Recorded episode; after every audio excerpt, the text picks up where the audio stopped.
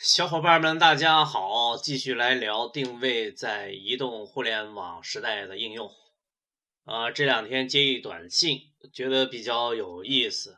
这位小伙伴在短信中说：“听你在节目中说，市场经济有两种玩法，一种是直奔钱而去，什么挣钱就干什么，典型的机会主义。”另外一种是把挣钱当做一种生活方式，通过围绕品牌来组织资源、调配资源，似乎这种游戏更有意思。啊，你能不能给讲详细点？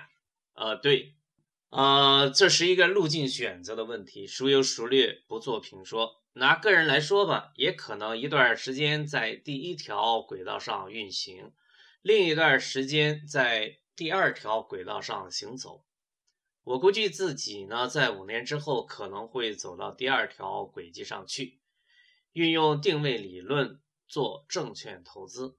那样的话呢，会比较轻松，比较休闲。看出门道来了吧？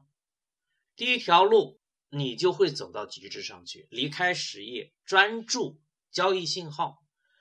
与其做实业来做生意，不如直接看着交易信号来做生意。就像索罗斯，一个人的能量可以放大到可怕的程度，这样也蛮有成就感的。当然，也有这个风调雨顺风格的，比如说这个巴菲特和芒格，同样是关注交易信号，索罗斯。是从别人的错误中寻找机会，而巴菲特和芒格则是从别人的正确行为方式中去寻找机会。我的态度很明确，如果选择第一条路，我会索性走极端，自己坚决不做实体，只观察不动手，看准对象做投资。这是一条孤独的路，不需要太多人的协同。就可以做天大的生意，所以呢，只想挣钱又不想这个干脏活累活，并对自己有信心的话，那么你就做投资吧。天底下没有比这个更省心的事情了，并且想象空间无限大。第二条路呢，比较接地气，生活味道浓厚，有血有肉，更具象，不像第一条路那么抽象。所以建议年轻人从第二条路开始，从生活开始，这样可以积累阅历，丰富人生。毕竟这本身才是生命的意义。第一条路从某种意义上来说，就好像走的是一条独行侠之路，个人练内功多一些，就像体育项目当中的个人项目。而第二条路的特点就是写作。相当于体育项目中的集体项目。为了进一步阐明这一命题，咱们聚焦时下流行的电商环节来说明这两条路线两种玩法。这是一个非常严重的问题。之所以严重，因为有一大批成功的电商，他会告诉你如何在互联网上砸钱买流量，把产品卖出去。这种声音分贝大。音调高，使你很容易产生种种疑问：眼前这帮子人难道会取代我吗？告诉你吧，谁也取代不了你，但你得把他们身上的一种能力炖到你的那口锅里去。啥意思呢？甭管中间环节如何变化，都是产品与人脑之间的中间物，再怎么变还是那么回事儿。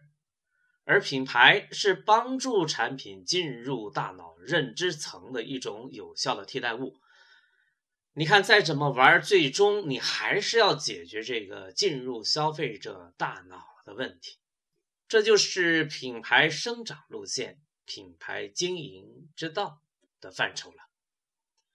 昨天跟一位企业家谈转型，他已经被互联网整得晕头转向了，尤其是 OtoO，。今年起码有上百人次向他灌输 OtoO 的理念，但没有一个人讲清楚，忙活来忙活去，这到底是为了啥呢？逼得我没办法，只好打一比喻，回到传统，咱们用农民思维来解决问题行不行？你买东西吧，首先想到的是品类，它是穿的还是吃的？是先生穿还是女士穿？是冬天穿呢还是秋天穿？是白天上班穿的还是晚上社交场合穿的？这里边有互联网吗？没有，对，没有。这个会变吗？我看不会变。好了，如果是要为太太买一件这个晚礼服，这是一个品类，你会继续搜索什么品牌的呢？好了，如果你不知道时下什么品牌很流行、最受欢迎，你可以去上网搜索一下，可以去百度，也可以去聚美优品。为什么会想起聚美优品呢？为什么不是凡客呢？这里面有了互联网，但我们的思路有什么特别的变化吗？对，没有。我们人脑的工作机制是很聪明的。它会分类来进行管理，东西太多的话，我们只会分类的记住前几名就行了。这是互联网的上半场，上半场差一点儿就把我们带到歧路上去了，进入了一个新的误区。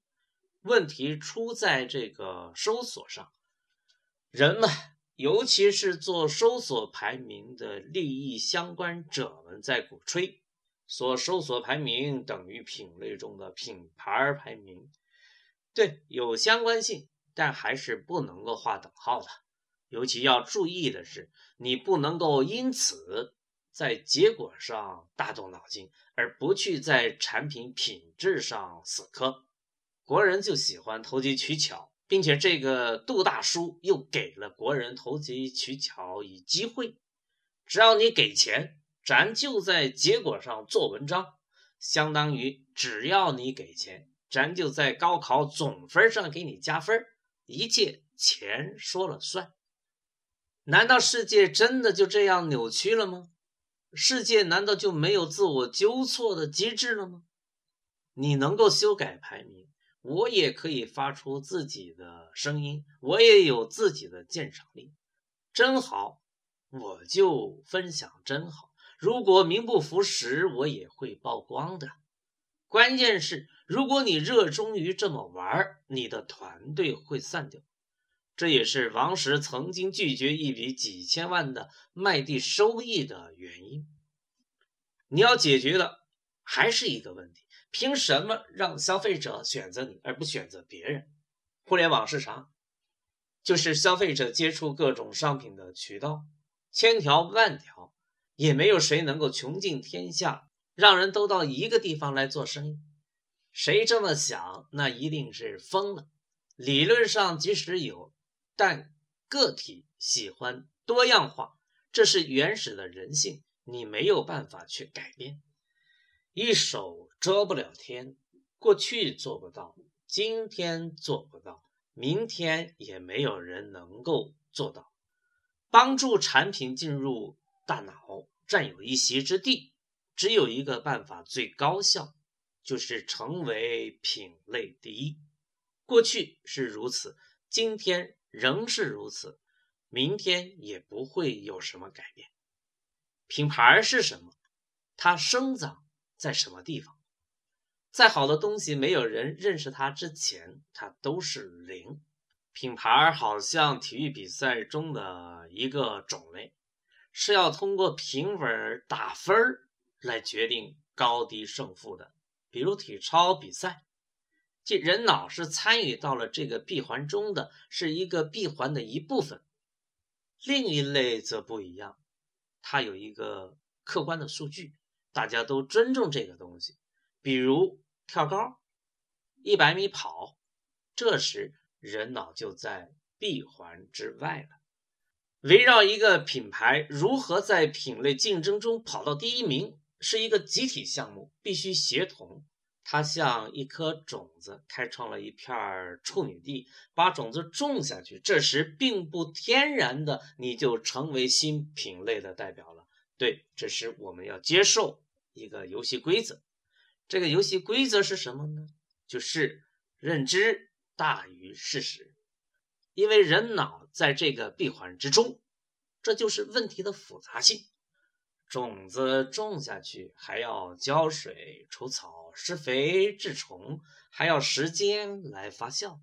更多的人知道它的存在，更多的人认同它的表现，这样它才有可能代表一个新品类。回到电商环节，因为有经营品牌的理念，所以才会为了短时间找到首期用户。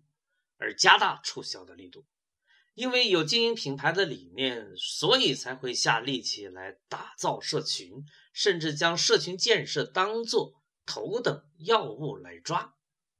因为有经营品牌的理念，所以才会去寻找战略要地，并集中兵力强行拿下，为认知进入大脑扫清障碍。为了让消费者眼前一亮，你可能会在商业中心花大价钱整个旗舰店，并极尽奢华之能事。在网上也一样，会花大钱把天猫店装扮的亮瞎人眼，并且还要花重金配备上优秀的客服。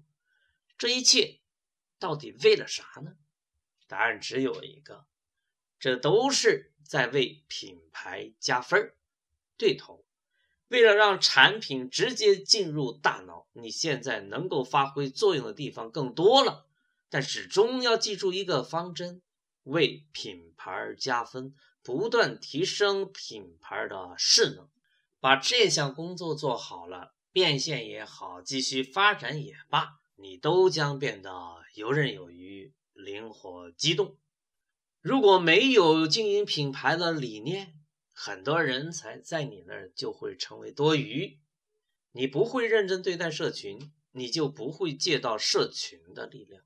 即使产生了一定的粉丝，也会因为缺乏人才去经营，而不会形成滚雪球的效应，形成粉丝自组织形态更是奢望。如果没有经营品牌的理念，也就不会成为品牌的代表，你将会被品牌电商所忽视。聚美优品你进不了，天猫、京东也可能进不去。